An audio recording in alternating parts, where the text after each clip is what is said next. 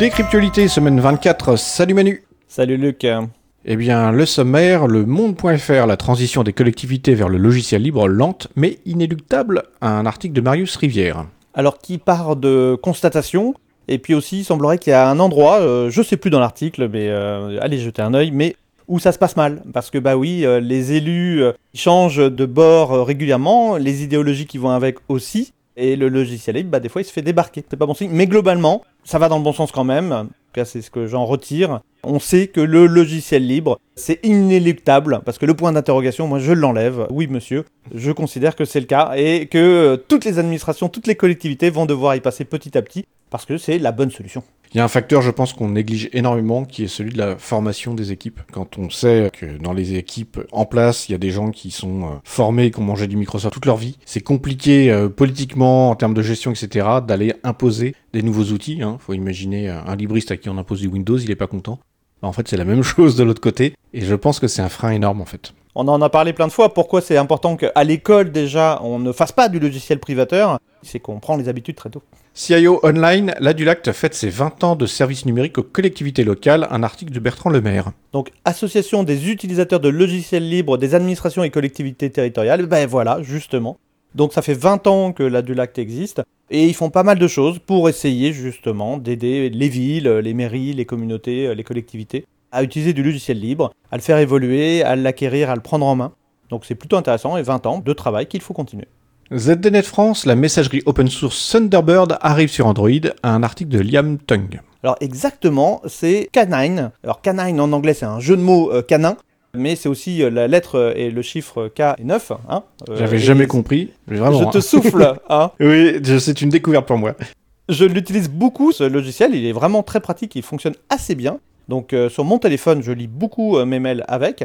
Et là, que n'est pas ma surprise de découvrir qu'il va changer euh, ce logiciel Canine. En gros, le créateur du logiciel, celui qui le maintient, celui qui le fait évoluer, et l'équipe qui doit être derrière, je n'ai pas creusé. Mais ils ont accepté de rejoindre l'équipe de Thunderbird. Et vraisemblablement, ils vont changer la communication, donc le nom, les logos, tout ce qui va avec. Peut-être, probablement, être financé par ce qui dérive finalement de Mozilla, parce qu'il y avait finalement pas mal d'argent de ce côté-là, euh, ou en tout cas, j'imagine suffisamment pour les financer et pour faire évoluer la messagerie, le logiciel, vers quelque chose qui va se rapprocher un petit peu de Firefox finalement. ID News, l'ingénieur qui défie la propriété intellectuelle pour une meilleure santé, un article d'Aileen Elsie. Alors c'est des sujets qu'on a déjà pas mal abordés, il y a beaucoup de choses intéressantes dans l'article, donc allez jeter un œil. Ça parle de Fab Lab, euh, ça parle d'innovation de science en, en époque de pandémie, parce qu'on le sait, les créateurs, tous les gens qui avaient des imprimantes 3D et autres choses assez intelligentes, bah, s'étaient mis en commun pour essayer de travailler et de faire évoluer un petit peu les pratiques, euh, d'aider le monde. Et donc là, ce petit gars, il a l'air de faire des choses intéressantes, c'est plutôt pas mal. N'oublions pas qu'il faudrait euh, continuer, et ben, par exemple, enlever les brevets sur les médicaments contre le Covid. Ça permettrait d'aider un petit peu à faire évoluer nos connaissances. Le gel hydroalcoolique euh, a été donné à l'humanité par son créateur. Le gars n'a pas voulu contrôler son invention, sa création, et bien euh, on peut le remercier. Journal du net, smartphone, quid de l'obsolescence logicielle, un article d'Agnès Crépet. Agnès Crépet qui vient de Fairphone. On en a parlé la semaine dernière, euh, justement, obsolescence et Il y a téléphone. 15 jours, oui. Allez jeter un œil. Très bien, donc euh, quel sera notre sujet de la semaine, mon bon Manu? Eh bien, euh, peut-être qu'on fait le travail d'après-vente sur la cyberguerre. Qu'en dis-tu? Oui, donc l'idée nous est venue grâce à un article de Next Impact écrit par Jean G. Barowski. En tout cas, la première partie de l'article, hein, puisque c'est un article en deux parties, mais que la deuxième partie n'est pas sortie. Et l'article euh, s'appelle La cyberguerre n'a pas eu lieu. On avait euh, évoqué, au moment où effectivement la guerre menaçait en Ukraine, et qu'on sentait que c'était en train de monter, on avait évoqué justement ce risque de la cyberguerre et euh, les risques de l'utilisation de l'informatique pour en nuire à un pays, avec cette inquiétude qu'il pouvait y avoir à dire qu'on pouvait faire vraiment des grosses catastrophes, notamment si on arrivait par l'informatique à tout péter, euh, mettre un système entier en, déroute, comme par exemple un hôpital, des réseaux de distribution d'énergie, d'eau, ce genre de choses.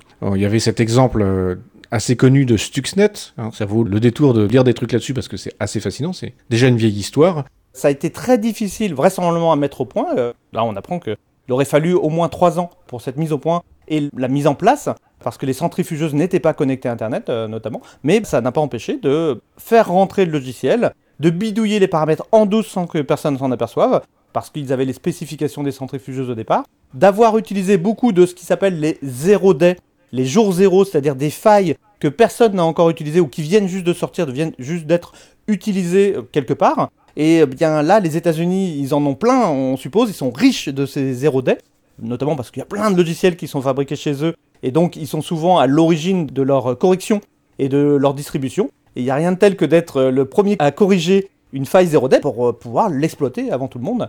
Et c'est de là que vient justement cette inquiétude de la cyberguerre et du fait que la Russie a toujours beaucoup menacé là-dessus. Vous savez qu'ils entretenaient déjà des armées de trolls, mais là c'est plutôt pour faire de la déstabilisation politique au niveau de l'opinion, etc. Pas que des armées de trolls, hein. il y avait aussi des trucs hyper mafieux russes qui allaient chiffrer des disques durs et te demander des rançons. Ils le font toujours d'ailleurs, je pense, ça n'a pas dû s'arrêter complètement. Et il y avait eu des menaces où euh, voilà, la Russie avait dit que si on allait les faire chier, il y aurait euh, des rétorsions euh, militaires et techniques donc cet aspect-là venait au même niveau que la menace militaire. Et comme évidemment on n'a pas de recul et très peu d'expérience dans le domaine, on avait cette inquiétude, et certaines personnes ont été très sûres d'elles-mêmes en disant que ça pouvait vraiment être catastrophique et emmener très très loin. Mais voilà, il y avait cette certitude qu'on avait évoquée à l'époque. Et aujourd'hui, après euh, plusieurs mois de guerre en Ukraine, on s'aperçoit que, l'article va lister toute une série de cas, il s'est passé des trucs, mais il s'est rien passé de majeur, rien qui stratégiquement et poser problème en Ukraine ou ailleurs. Alors on pourrait dire qu'il s'est passé d'autres trucs qui eux sont plus importants, c'est qu'il y a des bombes physiques qui tombent sur les équipements qui pouvaient être attaqués par l'informatique et que dans beaucoup de cas ça suffit. Envoyer des troupes euh, avec des flingues euh, pour prendre le contrôle d'une centrale électrique, c'est pas mal efficace alors que prendre le contrôle avec de l'informatique, finalement c'est plutôt compliqué et ça dépend de plein de conditions qui doivent arriver, qui doivent tout arriver au bon moment et une attaque informatique, euh, vraisemblablement, il faut que ça se prépare en amont, avec des gens très compétents, et il faut des caractéristiques pile poil qui tombent au moment, dans un moment où très difficile comme la guerre, toutes ces caractéristiques, elles sont difficiles à retrouver. Oui, tu évoquais ces fameuses failles 0D, et même si on se met dans des circonstances qui ne sont pas la guerre, une faille 0D, c'est effectivement un outil très puissant, mais c'est aussi un outil qui peut disparaître du jour au lendemain, parce qu'il suffit que quelqu'un d'autre la découvre et dit Eh, il y a un problème là, il y a un correctif, et cette faille est inexploitable.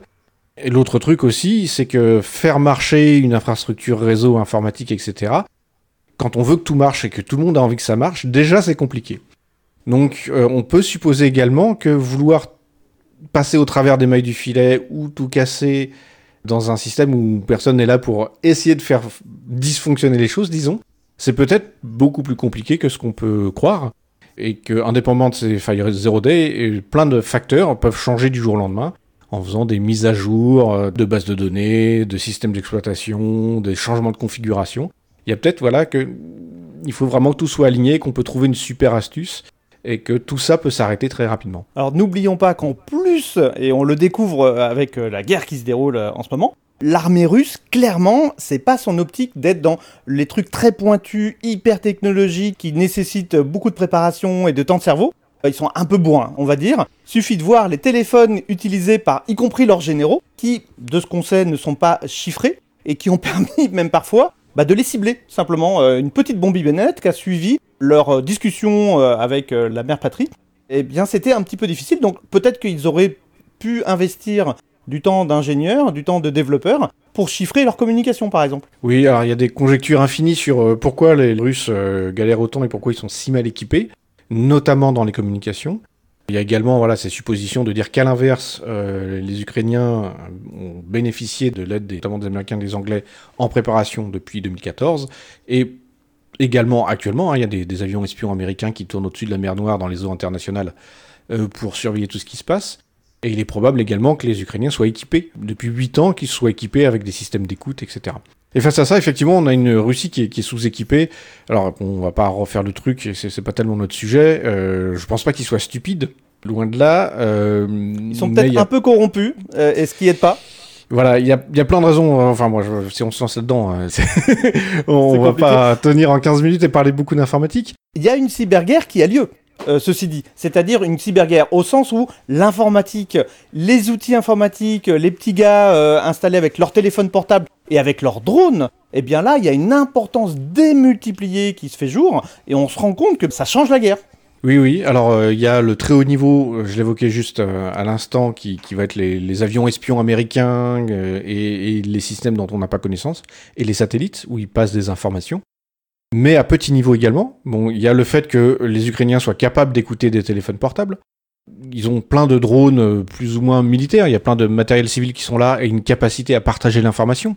Et donc ça, c'est essentiel, et on peut supposer euh, que c'est quelque chose que les, Russes euh, voudraient empêcher, or ils n'y arrivent pas manifestement. Donc il y a quand même beaucoup d'éléments informatiques et d'informatisation dans cette guerre-là. Ce que je trouve moi assez fascinant, bon là on sort un peu de l'informatique, mais dans le monde du numérique, c'est qu'on a l'impression, quand on voit les images, d'être dans un jeu vidéo. Parce que on a des vues par-dessus grâce aux drones hein, qui sont en vol statique. C'est vraiment des vues euh, de, certains jeux vidéo où on voit les trucs euh, par-dessus. et des soldats qui portent des caméras, euh, des, petites caméras. Et donc on a vu des vues à la première personne. Et finalement, on a l'impression que c'est la réalité qui imite le jeu vidéo. Voilà, avec des vrais morts. Hein, donc l'analogie s'arrête là, malheureusement. Mais euh, toute cette guerre des images et de l'information aussi est essentielle. Et, euh, c'est quelque chose qui, pèse vraiment lourd. Et peut-être que l'informatisation de la guerre, elle est là, plus que euh, dans le fait d'avoir des grosses attaques par Internet. Alors, il y a aussi la gestion de l'information elle-même, c'est-à-dire effectivement le chiffrement des données, c'est une chose, mais la gestion de l'information pour les stocks, par exemple, savoir qui a besoin de munitions à un moment donné, savoir qu'il y a besoin ou qu'il y aurait utilité à une frappe à un endroit, eh bien, on sait et on apprend que il semblerait en tout cas, hein, les Ukrainiens ont des systèmes un peu sophistiqués où euh, bah, on va désigner une cible et le premier qui a la capacité à s'occuper de ces cibles va la prendre euh, dans un système informatique donné, alors qu'à côté, les Russes, eux, bah, ils envoient toute leur euh, logistique un peu à la vache en fou, c'est le système du pouce, ils poussent leur logistique et ils savent pas qui en a besoin vraiment sur le terrain, ils savent pas où il y en a besoin, ils l'entassent sur des lieux de dépôt et ça, l'informatique, en théorie, devrait être capable de gérer un système qui s'appelle un système où on tire le pool et euh, qui permettrait de mieux répartir, c'est de l'information. Et on, eh ben, on se rend compte que l'information est vitale et qu'ils ont beaucoup, beaucoup de mal. Bah, la guerre que la France a menée au Mali a été assez connue pour ça, euh, sur le, fait que la logistique était très efficace et que euh, le, déploiement des opérations pu être très rapide et très mobile, parce que l'armée était capable de, de prévoir en avance et d'organiser la logistique pour qu'il y ait euh, les pièces euh, le détachées, euh, le carburant, la nourriture, tout ce qu'il fallait, à, différents endroits, à très grande vitesse et avec voilà, des troupes très, très différentes. Et ça a l'air de rien, mais c'est beaucoup d'informations, c'est beaucoup d'équipements différents, c'est des situations qui changent. Il peut y avoir une panne de matériel, des gens blessés, et ça, on l'avait pas nécessairement anticipé, donc il faut beaucoup de réactivité. Effectivement, dans ce cadre-là, l'informatique est essentielle. Dans le monde civil et de l'entreprise, hein, il y a des, des systèmes, moi j'ai bossé là-dessus dans mon précédent boulot, ce sont des systèmes qui, sont énormes, hein, qui valent des fortunes, et pour euh, ne serait-ce qu'agréger toutes les données d'une entreprise, une grosse entreprise, pour savoir qu'est-ce qui se passe, qui est où, euh, où on en est, parce qu'en fait avoir cette vision d'ensemble et être capable de gérer ces ressources, au final c'est quelque chose de, complexe. Et, et, ça a l'air de se retrouver chez les Russes. Tout ça, c'est de l'information qui doit circuler. C'est très difficile à circuler bien, correctement, sans en plus se faire repérer, sans se faire choper. Alors qu'en face, effectivement, bah, les Ukrainiens, euh, on découvrira avec le temps, mais il y a cette sophistication qui se met en place. Et je pense que toutes les forces occidentales, chinoises euh, et autres observent ça avec attention et vont essayer d'en tirer des leçons. Alors, on le sait, hein, on a tendance à toujours se battre sur la dernière guerre, mais là, la guerre en cours, bah, c'est de l'information, donc de l'informatique. Euh, de l'informatique. Il y a un autre aspect dont on parle et que souvent on rattache à ce monde numérisé, en tout cas de cette culture numérique, c'est tout ce qui est DIY, les makers et ce genre de choses.